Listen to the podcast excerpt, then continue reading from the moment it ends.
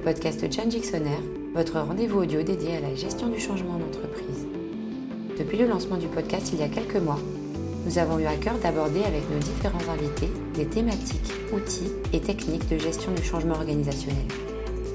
Et s'il y a bien une chose que l'on retient de toutes nos discussions, c'est qu'il est primordial de planifier le changement en amont pour faciliter la collaboration et l'adoption des parties prenantes et assurer une transition efficace. Mais que se passe-t-il lorsque le changement n'est pas prévu? Lorsqu'il ne s'agit pas d'un projet de changement, mais bien d'une situation où l'entreprise doit s'adapter à un changement qui survient dans son environnement. Est-ce que le changement est une fatalité? Quelle est la différence entre le risque et l'incertitude? Pour nous éclairer sur ces sujets passionnants, nous accueillons aujourd'hui Marion Malcher, consultante en gestion du changement, achevant un travail doctoral s'appuyant notamment sur le design systémique, ainsi que David Versailles, consultant, mais également enseignant-chercheur dans les domaines de la stratégie, l'innovation, la créativité et l'entrepreneuriat. Bonne écoute Bonjour Marion, bonjour David. Bonjour à tous. Bonjour. Le monde dans lequel nous vivons est en perpétuel changement, on l'entend beaucoup, on l'a beaucoup entendu dans ce podcast également, et c'est aussi le cas pour les entreprises avec vos différents profils, donc profil, je le rappelle, de consultant, de chercheur, profil d'être humain aussi, hein, euh, malgré tout, on ne va pas l'oublier. Qu'est-ce que c'est le changement pour vous? Il est important de définir de quoi on parle ici. Euh, donc, vous l'avez dit, hein, d'un côté, le monde est, il est en changement perpétuel. On dit qu'il est volatile, ambigu, incertain et complexe. Et d'un autre côté, on parle d'accompagnement au changement des organisations. Alors, est-ce qu'on parle du même type de changement quand on dit ça? Je crois que ce qui est intéressant ici, c'est de se dire que les changements vécus par les organisations, comme une entreprise, que ce soit par exemple euh, un changement qui impacte des méthodes et des outils de travail ou son organisation, sa stratégie aussi, ils ne viennent pas de nulle part, ces changements. Les entreprises ne changent pas juste pour changer, elles le font pour s'adapter, et le mot est important ici. Généralement, elles s'adaptent à leur marché, mais pas seulement, elles s'adaptent aussi à leur environnement au sens large. Et elles le font pour être plus performantes, plus attractives, plus innovantes, etc. Donc finalement, tous ces changements, en fait, existent parce que les organisations s'inscrivent dans un environnement qui va évoluer en permanence, qui va les influencer, et, et aussi un environnement qu'elles vont influencer en retour. L'influence qui arrive de l'environnement, on peut l'illustrer très facilement. Les entreprises à Luxembourg ont vécu les inondations euh, il y a quelques mois en arrière. On a aussi tous en tête euh, ce qui s'est passé au niveau de la pandémie du Covid-19. Et aujourd'hui, évidemment, on voit toutes les conséquences de ce qui se passe euh, à la fois au niveau direct quand on regarde la crise en Ukraine avec les problématiques d'approvisionnement, mais aussi tous les effets indirects de niveau macroéconomique qui, qui impactent les entreprises. Euh, on peut quand même aussi garder à l'esprit que les entreprises vont influencer en retour euh, leur environnement, en particulier quand elles sont dans un processus d'innovation, qu'elles apportent quelque chose qui va révolutionner les comportements, qui va modifier les, modes, les, les, activités, les modes de, de, de, comportement ou les échanges entre les entreprises. Donc, quand on parle de changement, on va, on va regarder tous ces éléments-là et on va essayer de prendre en compte quelque chose qui tient en compte de l'interconnexion de la globalisation entre les entreprises. On va prendre en compte tous les effets qui existent euh, parce que euh, il y a des actions complètement euh, simples ou presque imperceptibles qui existent dans une entreprise à l'autre bout du monde, qui vont avoir un impact, un petit peu comme on avait parlé de l'effet papillon à une époque, qui vont avoir un impact au niveau global. Ce qu'il faut retenir en fait dans le raisonnement, c'est que ces, tous ces éléments-là représentent un espèce de très grand circuit avec des échanges qui concernent l'ensemble des entreprises et évidemment, il faut tenir compte de tous ces changements qui vont se comme un effet, un gros effet boule de neige au fur et à mesure. Donc en fait, les, changements, vous l'avez dit et on l'a abordé, c'est perpétuel, euh, ça représente une forme d'instabilité, euh, ça peut poser des problèmes hein, pour les entreprises qui sont euh, établies, qui ont des processus, etc. Et si tout change tout le temps, bah forcément c'est compliqué comme on dit. Euh, est-ce que les entreprises sont obligées de subir tous ces changements, tous les changements qui surviennent? Euh, En d'autres termes, est-ce que le changement est une fatalité? C'est une question intéressante. Effectivement, on l'a évoqué tout à l'heure. Euh, les, les, organisations se situent dans un environnement auquel elles répondent. C'est-à-dire que les organisations sont complexes, mais l'environnement dans lequel elles se situent est complexe également.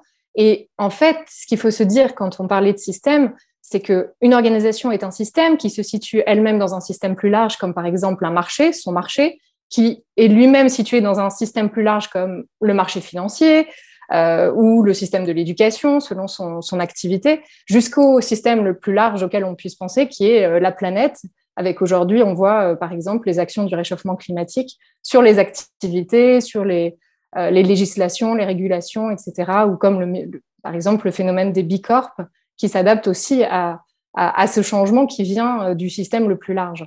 Donc finalement, tous ces éléments, ils sont interconnectés et ils interagissent. Et les, les, les changements ne viennent pas que de l'extérieur, c'est-à-dire que aussi les organisations ont un effet sur euh, leur environnement. Donc c'est mutuel. Euh, il y a vraiment euh, ces interactions et cette auto-influence.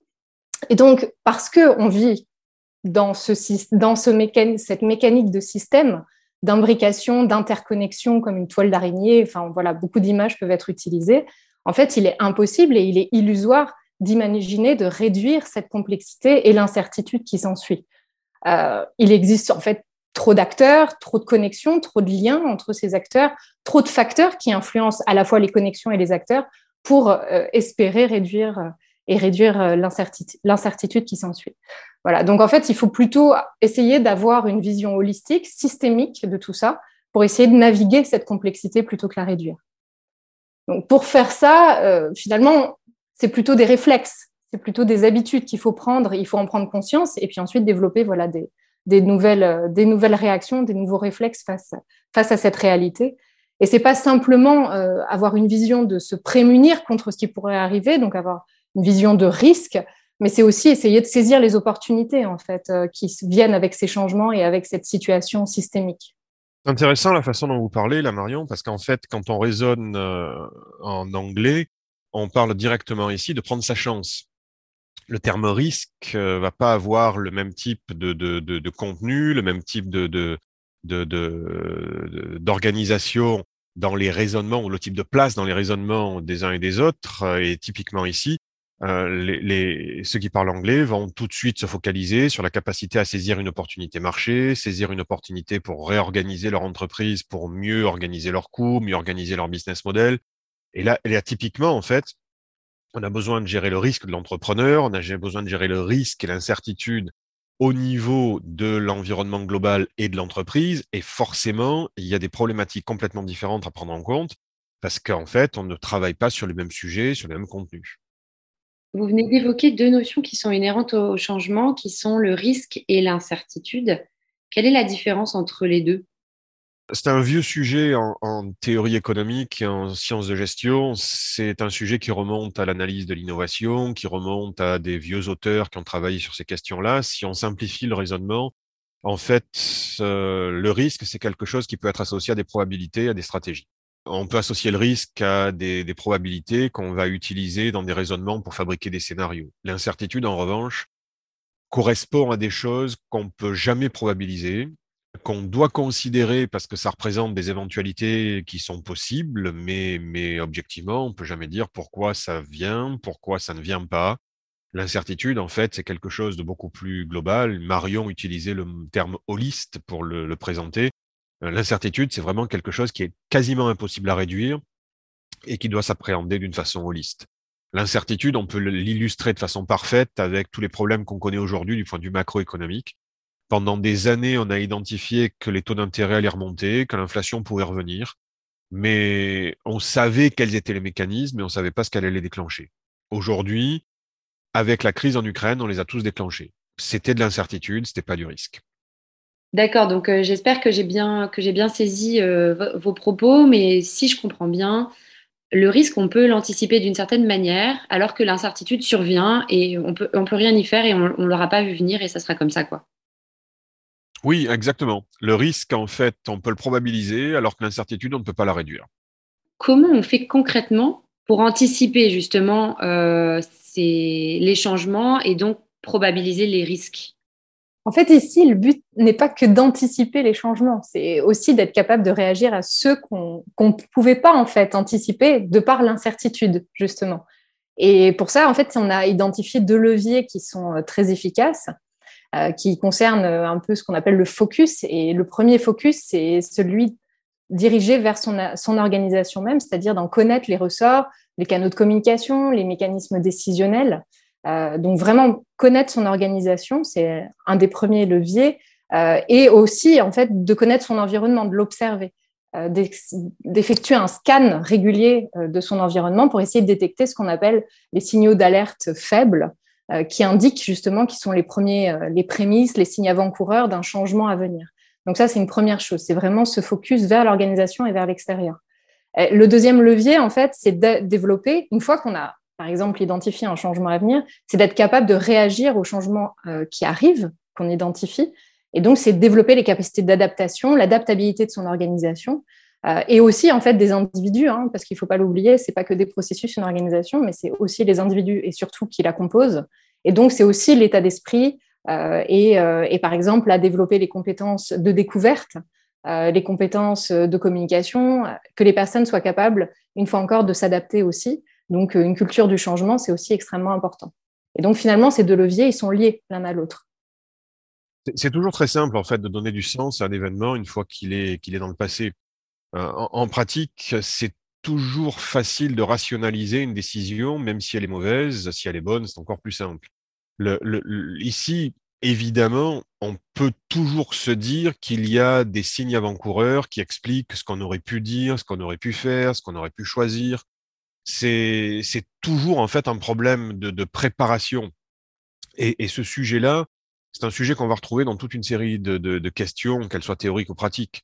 Le, le, raisonnement, en fait, est relativement simple. De temps en temps, on a des biais cognitifs et on n'est pas capable de les regarder complètement. En réalité, on est emprisonné dans une façon d'analyser l'environnement, on est emprisonné dans une façon de, de, se comporter, de décider dans des formes de routine. Et, et quand on regarde dans le détail, c'est un petit peu comme l'histoire du magicien qui, nous fait un tour de magie. En, en pratique, quand on le regarde, on voit ce que le magicien veut bien nous montrer. Et, le décideur devrait être capable de regarder tous les petits signes avant-coureurs, tous les signaux faibles dont parlait Marion, pour être capable de s'adapter concrètement. Un peu comme euh, nous, quand on n'est pas sous l'emprise euh, du spectacle du magicien, on est capable de regarder que euh, le lapin, on le voit déjà à côté du chapeau que le lapin est déjà préparé à côté du tour de magie, que, que les rubans qui sont dans la manche du magicien, ben à un moment, on va les voir passer quelque part. Le problème, c'est quand on est emprisonné dans nos modes de raisonnement, tous ces éléments-là, on les retient pas. Même si on les voit, on les retient pas. Alors qu'en réalité, on est face à toute une série de, signes avant-coureurs qui pourraient nous aider à prendre des décisions différentes. Et, on a besoin ici d'être capable de prendre du recul, et, de retenir des signaux faibles qui sont dans l'environnement et qui sont parfois contradictoires avec ce qu'on veut voir ou ce qu'on veut imaginer. Par rapport aux magiciens, euh, il y a une question d'angle aussi, je suppose, d'angle de vue. Euh, si vous êtes face au magicien, s'il se met de trois quarts ou si vous êtes derrière la scène ou sous la scène, euh, il y, a une question d'angle de vue également euh, pour pouvoir capter ces signaux, je suppose. Oui, bien sûr, vous avez raison, complètement raison. Et, ça dépend à la fois du niveau hiérarchique, ça dépend de, la connaissance, ça dépend de la façon dont on travaille sur un certain nombre de sujets. Enfin, je veux dire, ça dépend de toute une série de contraintes qui existent dans l'entreprise et sur lesquelles il va falloir qu'on raisonne. Marion, vous vouliez dire euh, quelque chose? Euh, oui, tout à fait. En fait, je suis bien d'accord. Il, y a plusieurs euh, angles de vue. D'un côté, il y a la personne, c'est-à-dire euh, sa capacité à aller chercher l'information. Est-ce qu'elle est accessible? Est-ce que je fais par exemple un scanning efficace de mon environnement? Est-ce que j'ai des bonnes sources? Mais il y a aussi ce dont parlait David, il y a les biais hein, qui concernent cette personne-là aussi. Et ça, c'est pas uniquement en fait notre capacité à aller chercher, à effectuer un scanning efficace. C'est aussi comment je retiens ce qui est réellement important. Donc, on parle, David parlait du biais de confirmation, par exemple, qui fait que je ne retiens que ce qui confirme, euh, ma vision du monde, ma carte mentale, et qui confirme par exemple que ma stratégie est la bonne, donc euh, qui me confirme que ce que je fais dans mon organisation euh, est bien. Et donc en fait, c'est aussi de, réussir à contourner ces biais pour aller retenir ce qui éventuellement, potentiellement, bouleverserait ce que je fais jusque-là, ce que, ce que mon comment mon organisation fonctionne, ou qui la met en danger. Et ça, on a tendance à faire l'autruche et à ne pas voir, en fait, c'est même totalement inconscient, à ne pas voir ces signaux qui, euh, qui indiqueraient ça. Et puis, je voulais rajouter une dernière chose, c'est que euh, parfois, il n'y a pas de signaux aussi. C'est-à-dire qu'il y a des changements qui, qui, sont à venir et qui sont impossibles à prédire. et là, en fait, eh bien, c'est pas les biais, c'est pas, c'est pas tout ça. C'est encore une autre approche qui doit être utilisée pour, pour ce type de changement. Vous venez d'évoquer les signaux faibles, les signaux d'alerte faibles précédemment.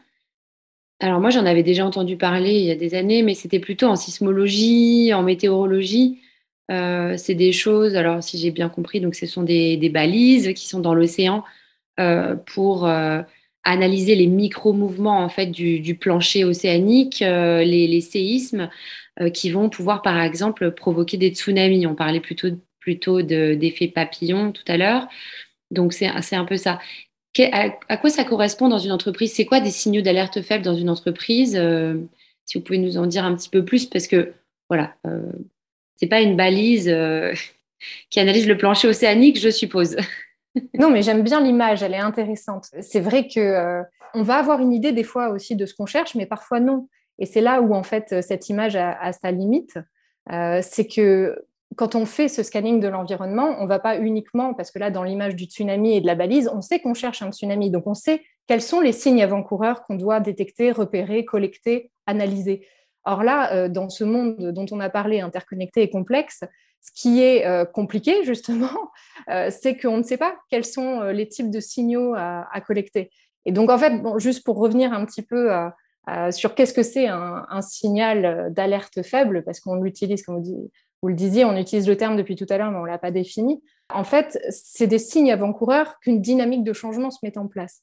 Mais ce n'est pas que le signal qu'on va chercher à collecter. Donc, déjà, quand il est isolé, euh, d'un point de vue géographique, il n'y a que quelques personnes dans le monde qui en ont entendu parler, etc. Là, on va parler d'un signal faible. Mais ce qu'on va collecter aussi, par exemple, c'est un ensemble de signaux. Et là, on parle plus de signal faible.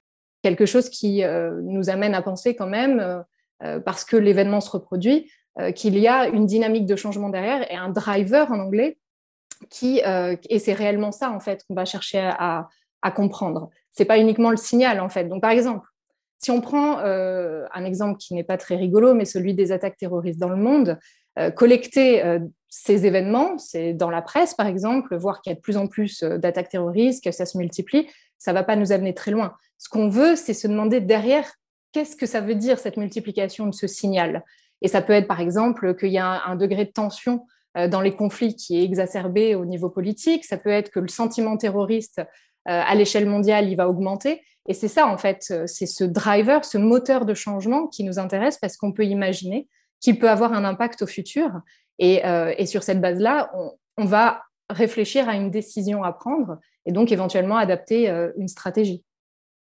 Merci Marion. David, est-ce que vous avez quelque chose à rajouter sur ce que représentent les signaux faibles dans les organisations? Parce que j'ai bien compris qu'au niveau géopolitique, euh, géographique, géologique euh, et plein d'autres termes qui commencent par géo, sans doute, on, peut les utiliser.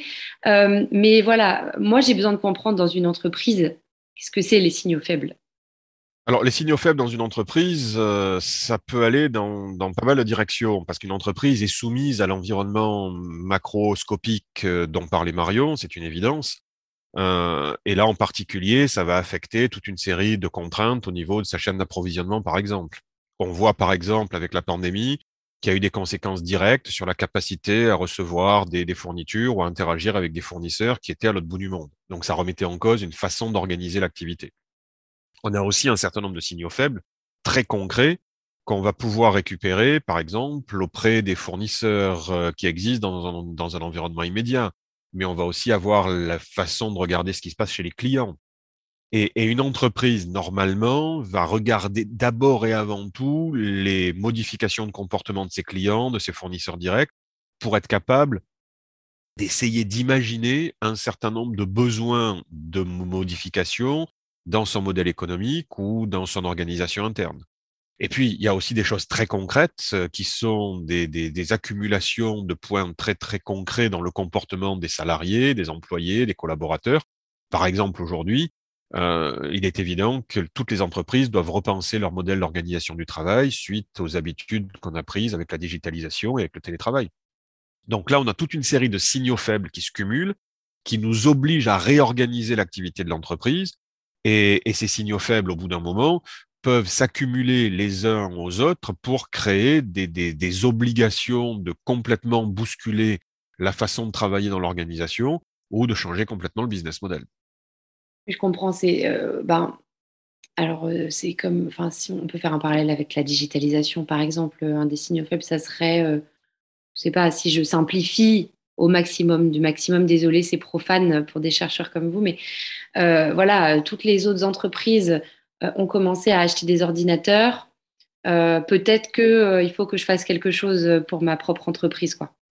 Oui, c'est un problème de concurrence c'est un problème de concurrence. Si les salariés voient que le concurrent direct propose deux, ou trois jours de télétravail et que c'est plus confortable pour eux, au moment de se faire embaucher, ils choisiront le concurrent.